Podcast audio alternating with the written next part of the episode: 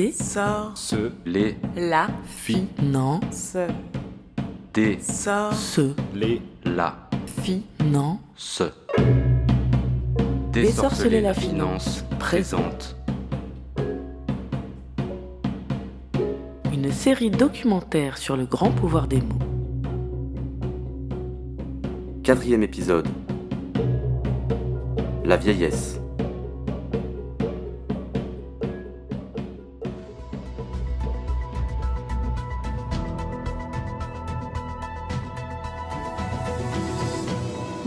Merci d'être avec nous. Bienvenue dans ce Pour Info. Aujourd'hui, on va parler du pari de la Silver Economy. On le sait, nous vivons de plus en plus vieux. En Belgique, les 65 ans et plus vont bientôt représenter un quart de la population. Sommes-nous prêts à faire face à cette hausse des papy boomers? Quels sont leurs besoins et qui se cache derrière cette appellation? Nous verrons comment les entreprises surfent sur cette vague du vieillissement et la promesse que représente la Silver Economy en matière de business. Nous verrons enfin si l'on peut parler du marché juteux des seniors. On en parle avec nos invités, nos experts. Il y a deux écoles. Euh, il y a la silver economy qu'on voit sous un axe grand âge et toutes les problématiques liées à l'âge. Et puis il y a la silver economy qui est un peu plus une vision marketing où là on a une réponse à partir de 55 ans.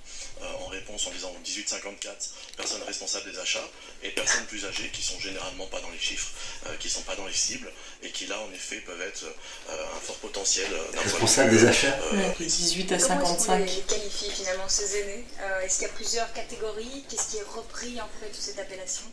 Alors on les a appelés d'abord seniors en général, on les a mis silver parce que c'est plus moderne, plus sympa. Euh, après on peut les segmenter de différentes manières, je pense qu'on a tous une manière de faire. Euh.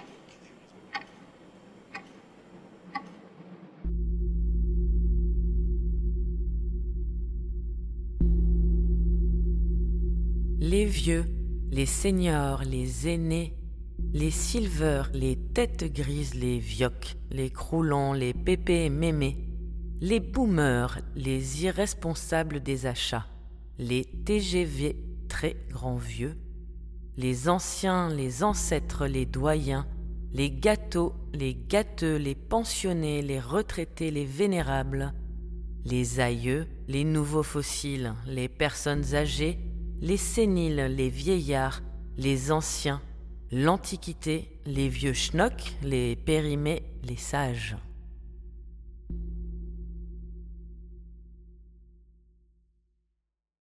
Bah, finalement, je dis, ben voilà, moi, je dois être une vieille fille, quoi, en fait. C'est- c'est- trop bien, je vais me mettre comme ça. Parce que vraiment, là, ça montre jusqu'à quel point la question de l'âge elle se trouve en relation avec l'organisation et la division de travail dans nos sociétés.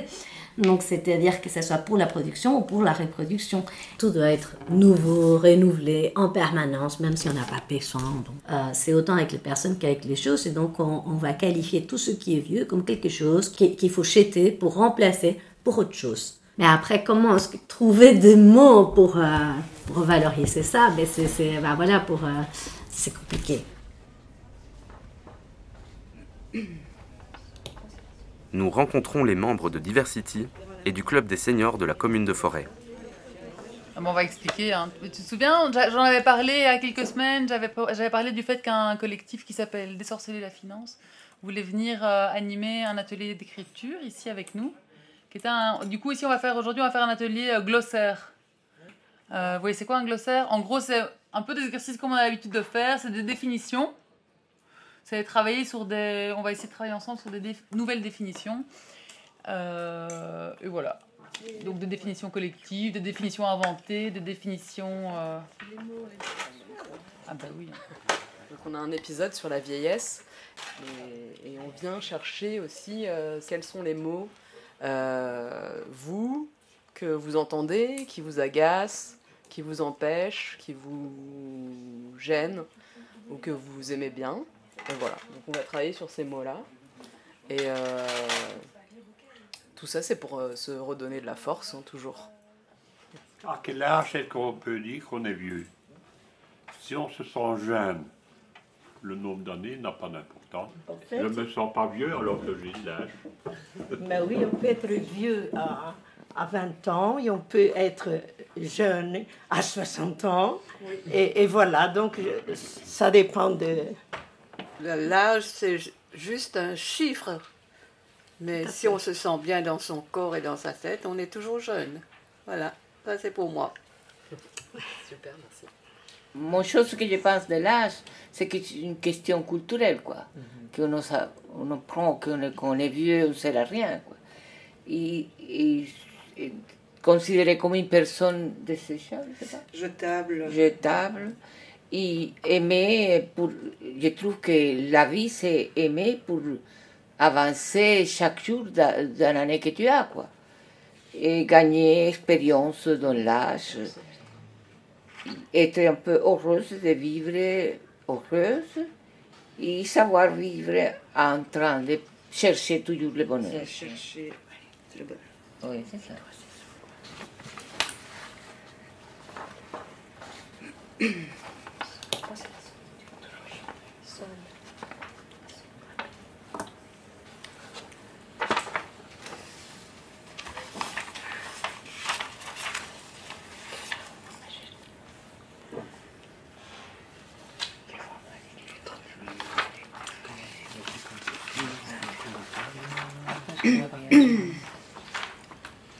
Vous avez fini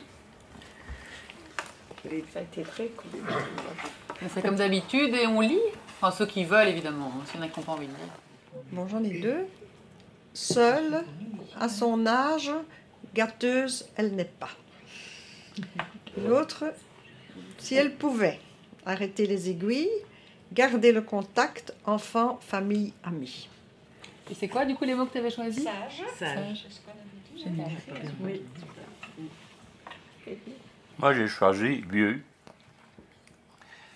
Et je dis un vénérable valeureux, un irréprochable intrépide, un excentrique exemplaire, Oh, c'est beau ça. universel et utile, xénophile extrême. C'est pas facile le X. Hein. C'est pour ça qu'on l'a pas pris. Oui, c'est ça. Moi, je l'ai arrêté, je l'ai pas pris. Moi, ça, c'est une pute.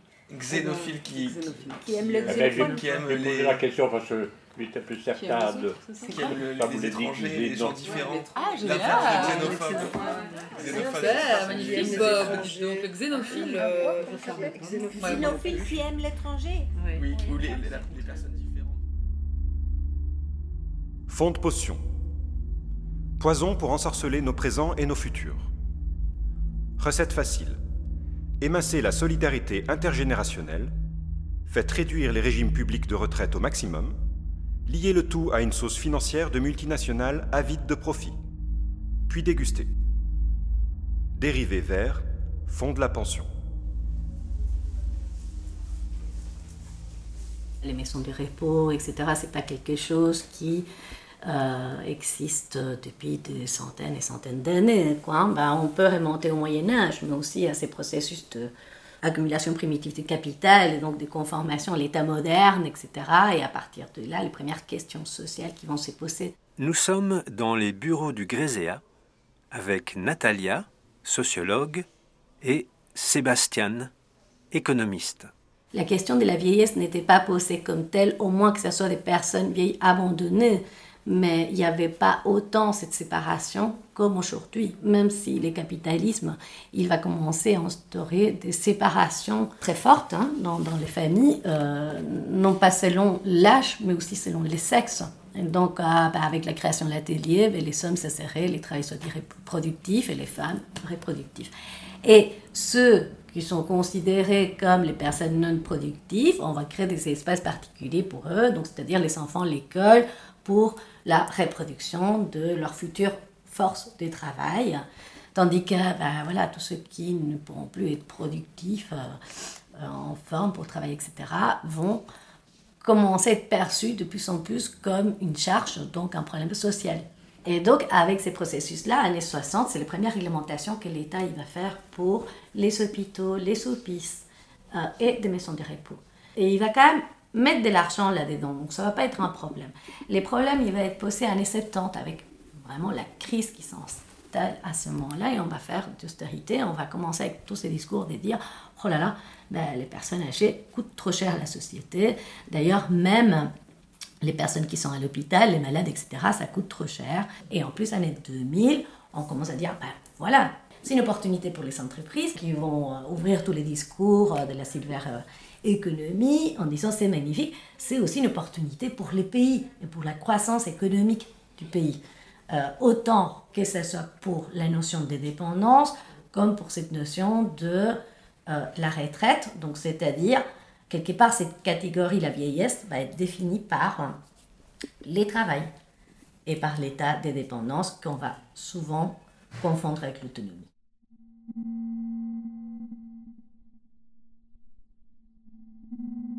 Christophe Urvois.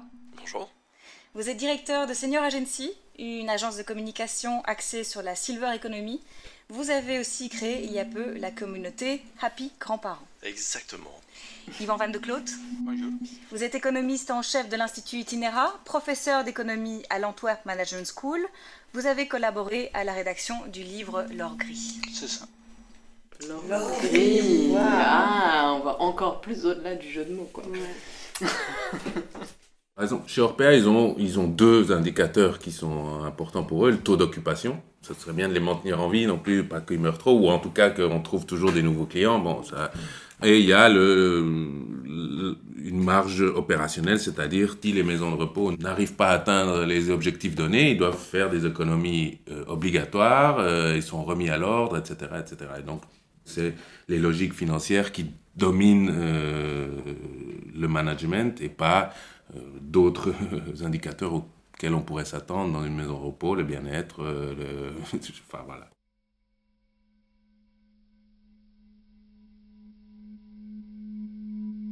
Home 1. Établissement identifié par ceux qu'il n'a pas. Ne fait pas, ne donne pas aux vieilles et aux vieux qui y vivent. Son nom provient des plaintes à son encontre. Exemple.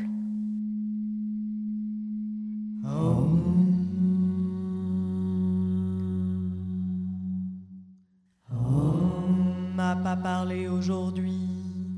On m'a pas laissé flirter. On m'a interdit de veiller jusqu'à minuit. On m'a réveillé avant midi. On m'a pas mis de sel sur mes frites. On m'a pas visité depuis trois mois. On m'a encore mis en pampers. On m'a fait écouter de la musette. On m'a confisqué mon rollator. On m'a oublié dans un coin. On m'a pas laissé le choix. On m'a pas laissé le choix. On m'a pas laissé le choix. 2. Vraiment chez soi.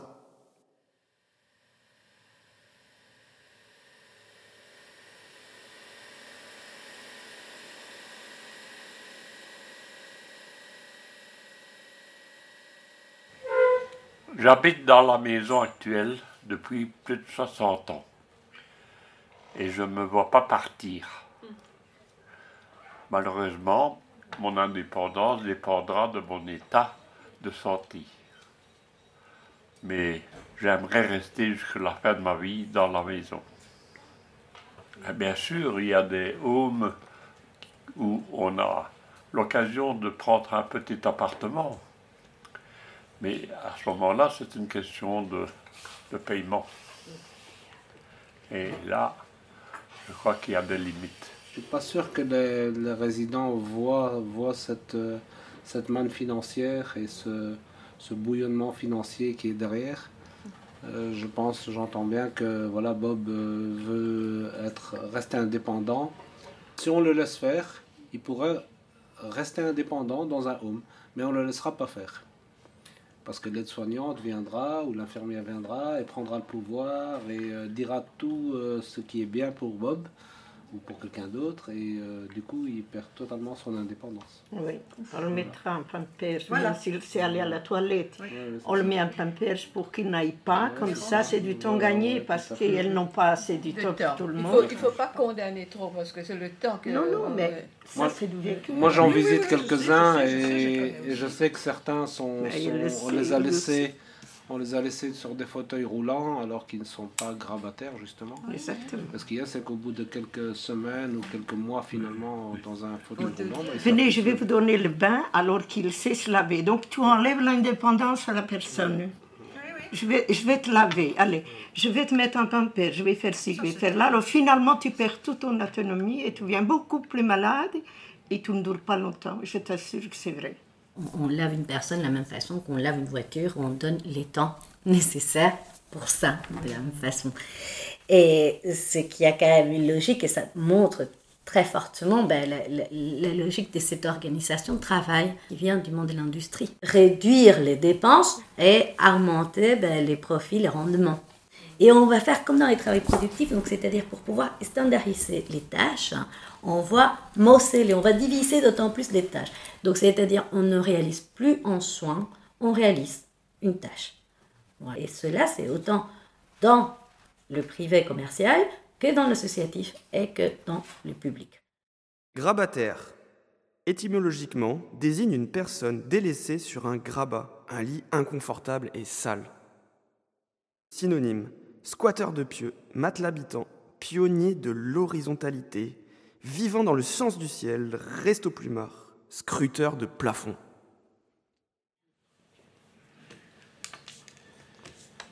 Alors, grabataire adjectif est celui qui refuse de se lever car il se sent tellement bien dans son lit ou son divan, avec tout à portée de main. De main. Entre guillemets, bien heureux est celui qui est grabataire. A donné le verbe grabatisser, qui veut dire tisser des liens en invitant les gens dans son divan. Bien le Larousse. Ouais. C'est Alexandre le Bienheureux, quoi. Ouais, c'est ça. Vraiment ça. Il ressemble à notre. euh, Alors, moi aussi, je n'ai pas, pas été très inspirée. hein, mais... Grabataire. Personne réjouie qui, même si ses deux pieds ne sont plus toujours ancrés sur terre, ne compte pas pour autant se laisser mettre sous terre.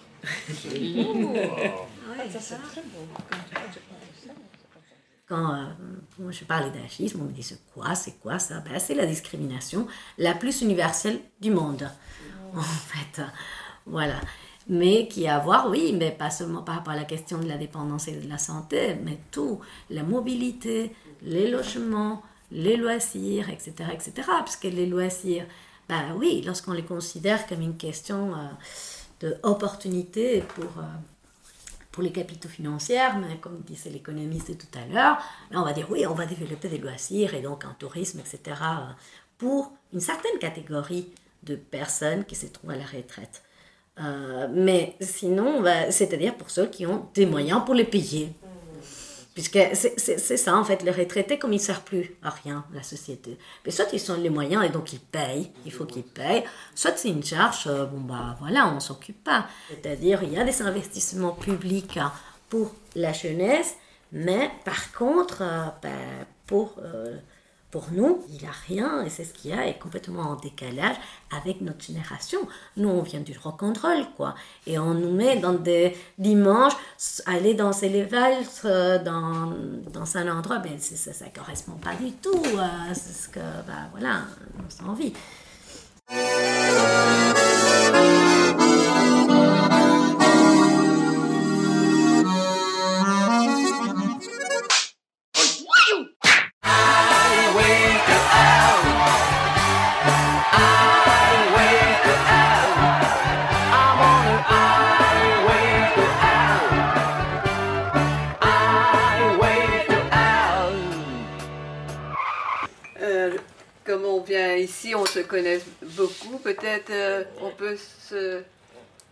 Pour dire Ah, voilà, on a une idée, on peut prendre une grande maison, chacun sa chambre, on a une cuisine que tout le monde peut être ensemble, un un repas. Peut-être euh, un jour une qui n'est pas bien et l'autre qui dit ben, Je vais monter voir qu'est-ce qui se passe. S'entraider, moi je trouve. Au lieu de prendre un étudiant qu'on ne connaît pas du tout, l'amitié c'est beaucoup plus fort. Pour moi, ça serait bien de trouver des amis jeunes ou pas jeunes, qui soient mes amis, ou de la famille, quoi. Et, trouver une maison pour vivre ensemble, et chacun, si on a besoin de médecins ou des trucs comme ça, qui viennent régulièrement. Le reste, c'est, des rêves. Je ne sais pas que la, vie, la santé va me donner, parce que jusqu'à maintenant, je peux m'en servir moi-même. Mais c'est pas demain. Il est certain que les hommes privés sont des entreprises commerciales. Et avec toutes les malversations que l'on entend maintenant, c'est pas fort réjouissant. Alors là, c'est la fin des haricots. Mais oui, si on perd son autonomie. La maison de repos, c'est la fin des haricots. Ah oui, c'est le mouroir. Hein. C'est l'avant-dernière Oui. résidence. Ça, c'est le mouroir. Hein. Ben oui, ça c'est. La femme, jusqu'à il n'y a pas très longtemps, pas oublier ça, elle a été pendant plus de 100 ans mise sous la tutelle de l'homme, donc considérée comme un mineur, c'est-à-dire comme une personne qui n'avait pas d'autonomie, euh, qui n'était pas capable d'autodétermination. La plupart des temps, c'est des couples où l'homme, du moment où il devient de plus en plus dépendant, mais il va profiter euh, de, de sa femme, de l'accompagnement, etc. Et une fois que ben, lui, il est mort, la femme, elle va se trouver dans cet état de dépendance qui va être considéré dans nos sociétés, d'autant plus comme une charge, puisque comme il n'y a personne pour s'occuper d'elle, il aura soit la famille qui doit s'occuper des enfants, etc., d'aller au travail tous les jours, euh, ou bien une charge pour la sécurité sociale, puisqu'on a plus de temps partiel, euh, on a des plus bas salaires et donc on a des plus bas pensions, les retraites aussi. Et la plupart des femmes qui se trouvent aujourd'hui quelque part euh, en, dans maison de retraite ou bien voilà, qui, ont plus de 80 ans, c'est des femmes qui en fait elles ont toujours été traitées comme des personnes qui n'avaient pas droit à l'autodétermination. Ben, il s'agit quand même de, lois, il s'agit de réglementations, mais qui vont avoir de, de, des impacts sur les conditions matérielles, symboliques et relationnelles, et vice-versa, jusqu'à nos jours. Et je pense que c'est un peu notre rôle de montrer que c'est c'est de la maltraitance structurelle et pas euh, juste le fait de dirigeants véreux d'une grande multinationale, quoi. Qui le sont pour le coup, mais euh, il y en a d'autres. Pour, pour, pour travailler depuis un moment sur les questions de santé, etc., on a peu de, de contre-propositions. On est un peu dans la défense d'un statu quo qui n'est plus. Euh, et on a peine à, voilà, répondre. maintenant, il faut penser une, une santé qui, qui est en lien avec la question du changement climatique, euh, voilà, le vieillissement malgré tout, etc. Et Il faut... Donc là, il y a des éléments qu'on peut reprendre du passé, comme la, la- prévention, toutes ces choses-là, la, santé communautaire, euh, des, choses qui, qui ont montré leur, leur, efficacité, leur, leur faible coût, euh, qui est un peu ici à travers les maisons médicales, etc. C'est une idée de, de répondre de manière communautaire, de connaître les besoins euh, des communautés en santé pour les prévenir et les, voilà, les anticiper. Je pense travailler là-dessus et avoir des mots un peu plus percutants, ce serait pas inutile. Quoi.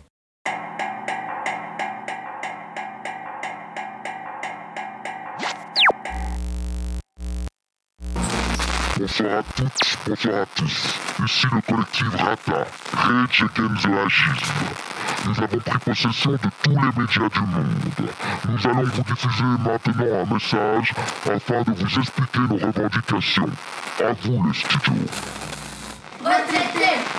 Partout dans le monde, nous manifesterons notre colère jusqu'à ce qu'on respecte nos droits et qu'on nous laisse vivre dignement comme on l'entend. On veut de l'amour, du respect et de l'argent. On veut de l'amour, de l'argent et du respect.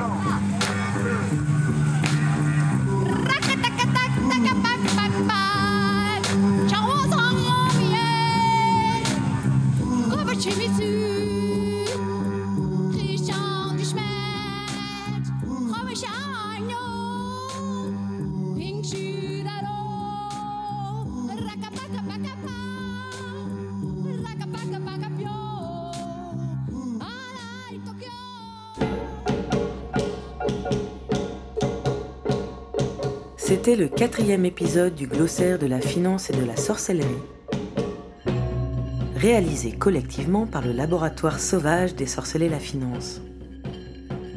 Avec Marie-Claire, Panchita, Leslie, Baby, Bob, Odette, Rosalba, Noureddine, Eve et Stéphanie du Diversity, le club de seniors de la commune de Forêt. Merci à Zine TV, le gang des vieux en colère, Amour et sagesse. Et à ACDF et Gamel pour la musique. Avec le soutien du FACR, le Fonds d'aide à la création radiophonique de la Fédération Wallonie-Bruxelles, avec l'aide de la Fondation Mycelium et en coproduction avec l'ACSR dont on remercie toute l'équipe.